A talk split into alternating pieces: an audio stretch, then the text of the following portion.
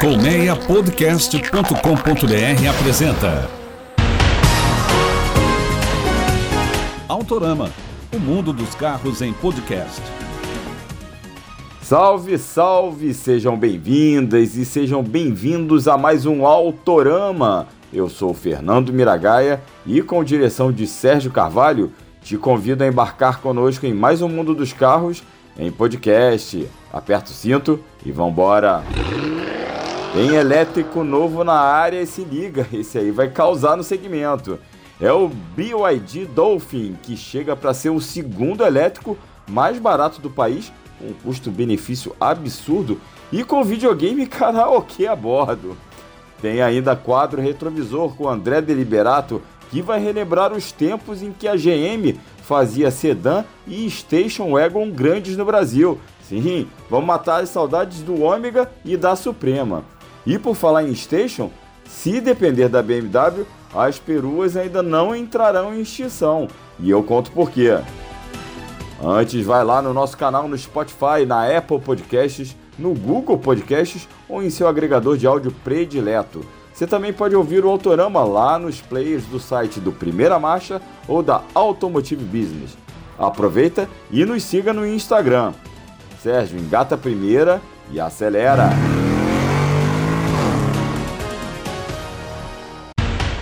As e os entusiastas das peruas podem respirar aliviados. A BMW vai fazer uma Station Wagon do novo Série 5, só que na variante esportiva M5. A marca alemã confirmou que já desenvolve a M5 Touring, que é como ela define as Station Wagons. A perua esportiva terá motorização híbrida, passará por testes no famoso circuito de Nürburgring na Alemanha e será lançado em 2024. Ah, o sedã chega antes. Mas a BMW ainda não deu detalhes sobre desempenho e motores da nova M5 Touring. A gente está aqui aguardando ansioso. Salvem as peruas! Tem novo carro elétrico entre os mais baratos do mercado brasileiro. Isso aí, a BYD acaba de lançar oficialmente no Brasil o Dolphin, o seu novo veículo elétrico acessível, com algumas aspas nesse adjetivo. É que o Dolphin custa R$ 149.800, só que dessa forma ele é o segundo carro elétrico mais barato do país, fica atrás só do Jack EJS1, que é quase R$ reais mais barato. Só que tem muitas diferenças desse BYD para os rivais da mesma faixa de preço. Eu fui a São Paulo para o lançamento do carro e constatei essas diferenças já de cara. Para começo de conversa, o Dolphin é muito mais espaçoso que, por exemplo, Renault Kwid elétrico, que Caoa Cherry iCar e que o próprio Jaque aí citado.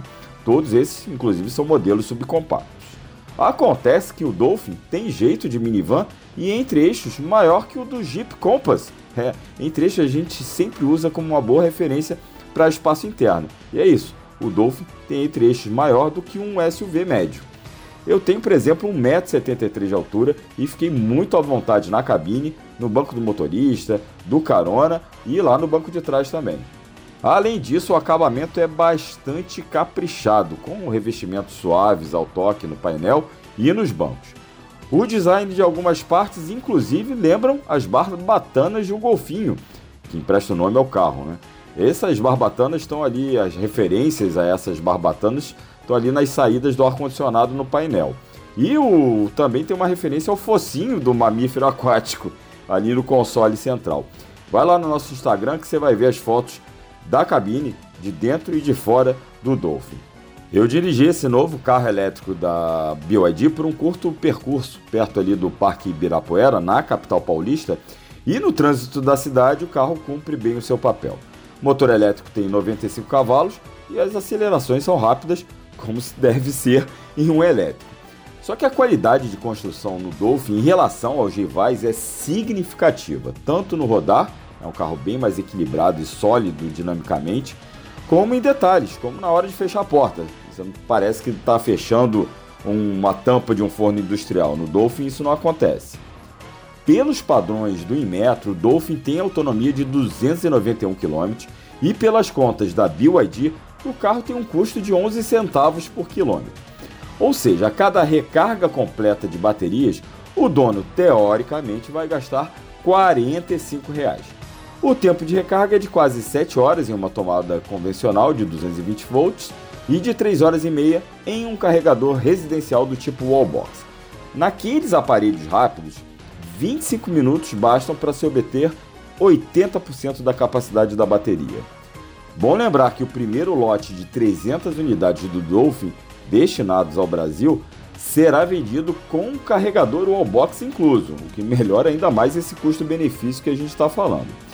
E que esse preço de menos de 150 mil reais é meio que de lançamento. Provavelmente esse carro ficará mais caro já no próximo semestre. Só que o carro, como eu disse, é bem equipado. É, tem destaque principalmente para o quadro de instrumentos eletrônicos, bastante minimalista, e para os comandos de voz, que permitem a você ajustar várias funções do carro. Por exemplo, basta começar com a saudação Hi BYD e falar estou com calor e o sistema automaticamente baixa a temperatura do ar-condicionado. Isso tudo pode ser visto naquela maravilhosa tela de 12 polegadas da central multimídia, que é rotativa ainda por cima, pode ficar na vertical ou na horizontal, e já é vista em outros modelos até mais caros da BYD. Detalhe é que o Dolphin vem com uma plataforma de jogos e também com karaokê a bordo, isso aí. Você parou o carro, está esperando alguém ou ali esperando a recarga do carro, pode ficar jogando ou soltar a voz a bordo. Muito bacana. Eu tenho um recado para você. Você e sua empresa já tem o seu próprio podcast? A gente pode produzir um para você sob medida, com formato e conteúdo exclusivo dentro da necessidade da sua empresa ou do seu negócio, com a qualidade e experiência dos profissionais do Colmeia Podcast. Ligue ou mande um WhatsApp 21 3328 9183. Com o Meia Podcast, o rádio do seu tempo.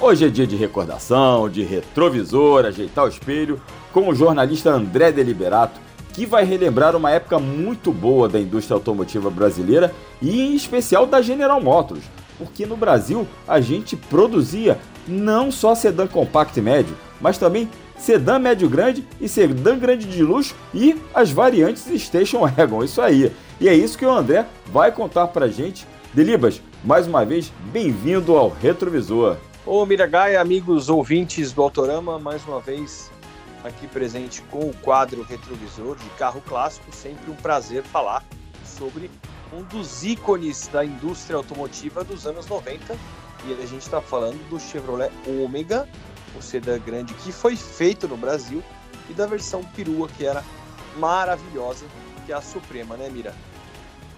Exatamente, dois carros muito legais, né? Eram meio que sucessores do Opala e, e da Caravan, né? E eram carros, como você falou, é, grandes, é, luxuosos, requintados. E era uma fase muito legal da indústria brasileira. Né? A gente tinha uma variedade muito grande de, de, de modelos aqui, configurações. Mas Fala aí sobre o que interessa, Opala e Suprema. Opala não, Ômega e Suprema. É. Aliás, você tocou num assunto muito interessante. O sucessor, o Ômega, ele foi o sucessor natural do Opala, né? Assim uhum. como o Vectra foi o sucessor do Monza, eles eram carros grandes, né? E curiosamente, ele foi desenvolvido pela Opel e era outro carro da GM com a letra O.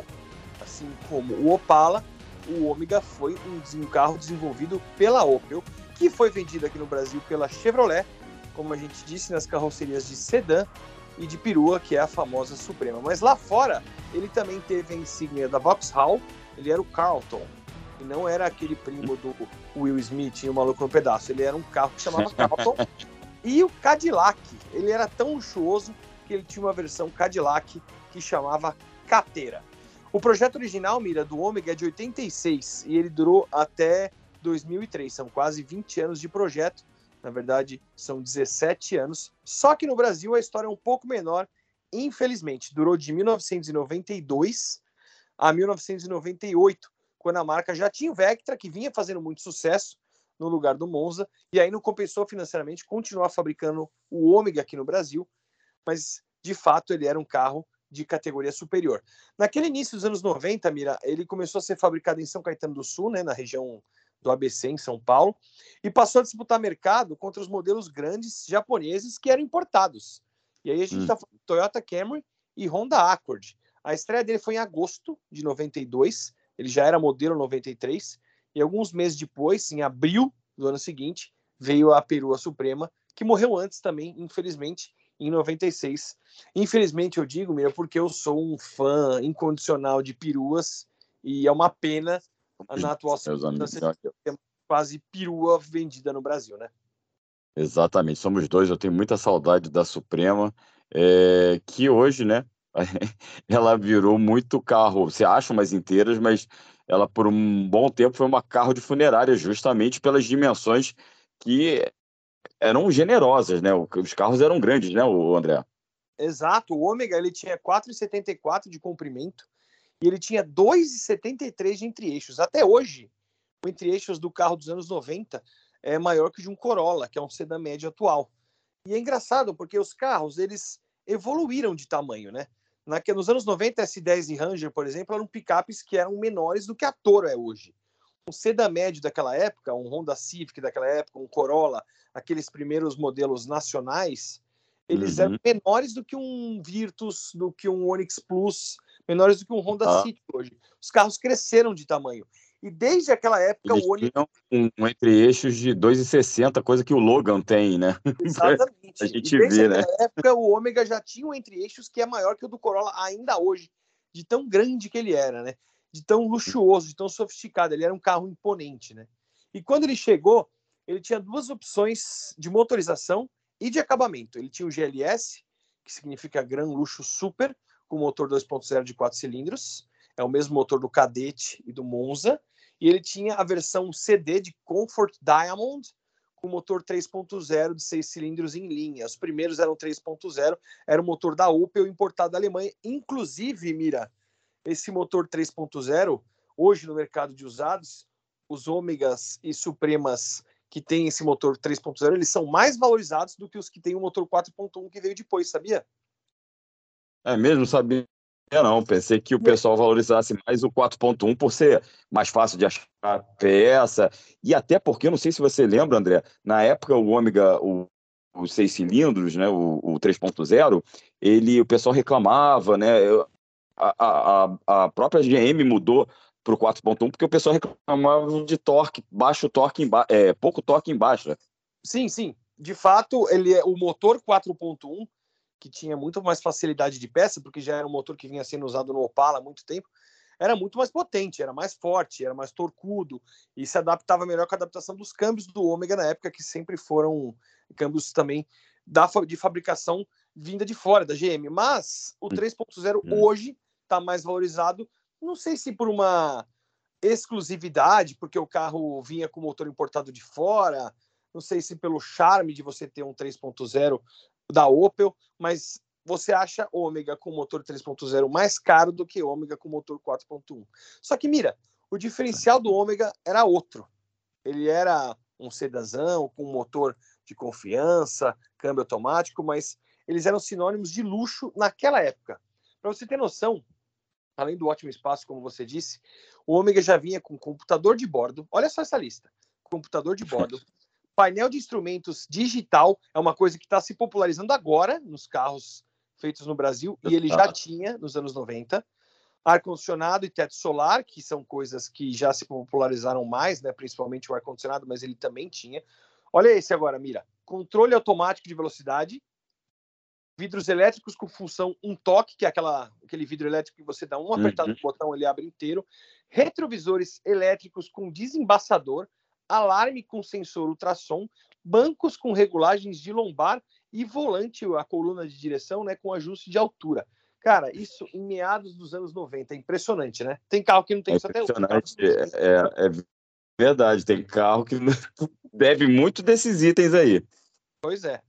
É. E ele também vinha, Mira, com um sistema de áudio que era assim, para o padrão da época, era um absurdo. Ele tinha dois aparelhos separados e um tocava fita cassete e o outro tocava CD. Eles eram devidamente, obviamente, dotados de amplificador de potência. Então, ele, ele tinha a opção de você ter um toca-fitas e um toca-CD no mesmo conjunto. É muito luxo, né? Demais, demais, demais. E, e, é legal que não é só isso, ele também tinha uma preparação de luxo é, para quem rodava com ele. Então ele tinha um ajuste de suspensão ultra confortável, ele tinha soluções de design para diminuir o arrasto e economizar combustível. Você lembra que na, na roda traseira a traseira era coberta, ela era parcialmente coberta, era muito legal. Exatamente, era um charme, né? Só aerodinamicamente era muito legal, como era um charme, como você falou. Putz, eu achava lindíssimo, eu achava um carro de luxo, elegante. Passava uma sofisticação, os bancos também. Tinha opção de banco de tecido, mas também tinha opção de banco de couro, mas eram bancos extremamente confortáveis. Né? Vale lembrar, Mira, que o Ômega e a Suprema, eles também foram um dos primeiros carros nacionais que ofereceram freios ABS. Olha só. Mais uma inovação. Agora, é. É, conta um pouquinho, André, da, da troca aí de motores, né? Que a gente acabou falando muito, ah, mudou do 2.0 e 3.0, ele foi lá, o 3.0 foi ser substituído pelo velho 4.1 do Opalão. Exato, não só o 3.0, né? Em 95, tanto o sedã quanto a perua trocou, trocaram os motores 2.0 por um 2.2 que também era um motor utilizado pelo Vectra, e o 3.0 saiu de linha para ser substituído pelo 4.1 de 6 cilindros, também em linha do Opala, só que não era exatamente igual ao do Opala, ele era recalibrado para ter mais potência e ser mais econômico. E certamente hum. aconteceu justamente para o carro ficar um pouco mais barato, para o pós-venda, para as peças ficarem um pouco mais barato, porque talvez não estivesse compensando para a GM continuar importando, para a Chevrolet, no caso, né, aqui no Brasil, continuar importando hum. o 3.0 da Opel lá da Europa. Mira. Certamente. E esse carro... 2.2 ainda foi parar na S10. Sim, sim. sim, exato. Era um motor feito é nacional, né? Exatamente. Mira, o Ômega era, era um espetáculo. Ele até hoje é considerado um dos modelos mais luxuosos já fabricados no Brasil obviamente guardadas as devidas proporções de equipamentos, de nível de conforto e também de época, até porque hoje em dia a gente tem modelos como o Jeep Commander, feito no Brasil, um Jeep de mais de 300 mil reais. Obviamente é um carro muito mais equipado do que o Ômega na época, mas a gente está falando de 2023 de um carro que começou a ser vendido em 92, né? É impressionante. Hum, mas a história do Ômega, Mira, ela não acabou em 98, do Ômega Nacional, né? Depois do fim da fabricação, ele passou a ser importado e aí virou um carro de nicho. Ele vendia pouco, só para quem tinha muita grana, né? E fazia questão de levar um ômega para casa. A GM manteve muito cliente que era fã de ômega, que queria ômega e era apaixonado pelo ômega. E quando soube que o carro ia sair de linha, eles fizeram porque fizeram e deram um jeito de fazer a GM continuar trazendo o ômega para cá. Tanto é que hoje um dos usados mais valorizados, como você disse, e difícil de encontrar, justamente por ser um carro bom e moderno para ser usado no dia a dia, é justamente essa dupla aí, o Ômega e a Suprema. É, exatamente, exatamente. E teve os últimos respiros, né, André? Sim, exato. Só para concluir, o carro que era um espetáculo, ele continuou sendo importado e assim, eu lembro que ele era muito mais caro, além de ser muito mais carro, ele era muito mais carro que as opções do line-up da GM entre os anos de 2000 e 2010 sendo importado, numa época que a GM não tinha o Camaro, né? O Camaro passou a vir para cá só no final da década de 2000. Então, o Ômega era o topo de linha e assim, ele custava perto dos 200 ali em 2008, 2009. E, e, o carro mais luxuoso da GM era uma S10 ou um Trailblazer, né? O Trailblazer, na verdade, veio um pouco depois. Mas eram carros feitos no Brasil que custavam ali perto dos 100, 120. Então, o Ômega era um outro nível, né? E eu lembro até que eu participei do lançamento do Ômega Emerson Fittipaldi em 2010. Não sei se você estava nesse lançamento, Mira. E eu estava a bordo de uma unidade do eu carro. Eu lembro do lançamento, mas eu não estava. Eu estava a bordo de uma unidade com o próprio Emerson Fittipaldi ao volante, fazendo o carro sair de traseira na pista sem olhar para a pista. Desesperado, achando que ia acontecer alguma coisa. Cheguei para os colegas, falei: vocês não têm noção do que aconteceu. O Fittipaldi deixou cair um CD ali no chão. Eu estava do lado dele no passageiro. Ele foi pegar o CD e parou de olhar para a pista. O carro saiu de traseira, achando que eu estava abafando. Aí os colegas falaram assim: ah, ele fez isso comigo também. é a prova que a gente tá Muito ficando, bom, né? muito bom.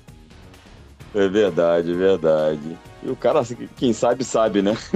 Também tem isso, né, André? Não, eu cheguei falando, meu, tem noção. O cara saiu de traseira sem olhar pra pista. Porque achei que ia morrer. O pessoal falou, fica tranquilo que não foi só você. Tava no script. Tava no script. Muito legal, legal. Pô, André, é pra você trazer essas recordações legais de dois carros que eu tenho, gosto muito. É, eu também sou fã de Opala e Caravan e naturalmente virei fã de, do Ômega e da Suprema, principalmente dos primeiros, que eram projetos Opel, né? Esses últimos aí que você citou já são até projetos em parceria com a Holden na Austrália, Exato, né? Era o Holden. exato. Era um carro É, da Holden. era um carro tinha também, Também, mas, também. mas, é, mas que já estavam. O design era um pouquinho diferente, já estavam numa faixa de preço, como você falou, bem mais elevada nesse caso. Cara, valeu mesmo aí por trazer essa recordação nesse retrovisor, nesse mais esse retrovisor, mais que especial. Vamos sal- salvem as peruas, né? Como a gente brinca. Salve as peruas. Suprema aí é um carro muito legal. E o Ômega também. Obrigado, André. Valeu, Mira. Obrigado você. Mais uma vez agradeço a oportunidade. E para quem quiser me seguir aí no Instagram, no Twitter, meu arroba é André Deliberato, tudo junto. Valeu? Abração e até o mês que vem. Esse foi André Deliberato em mais um retrovisor especial, aí trazendo, matando as saudades de dois carros emblemáticos, o Chevrolet Ômega e a Chevrolet Suprema. Chegou a hora de estacionar. Com apresentação e produção de Fernando Miragai e direção e edição de Sérgio Carvalho, o Autorama fica por aqui. Muito obrigado pela audiência e reforço aquele convite para você se inscrever nos canais do Autorama no Spotify e em outros agregadores de podcast. E nos acompanhe lá no Instagram. Um grande abraço, fique bem, até a próxima, valeu, tchau, tchau!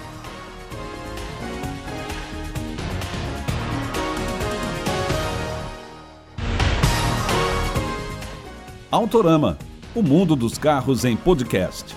Uma produção colmeiapodcast.com.br. Colmeia Podcast, o rádio do seu tempo.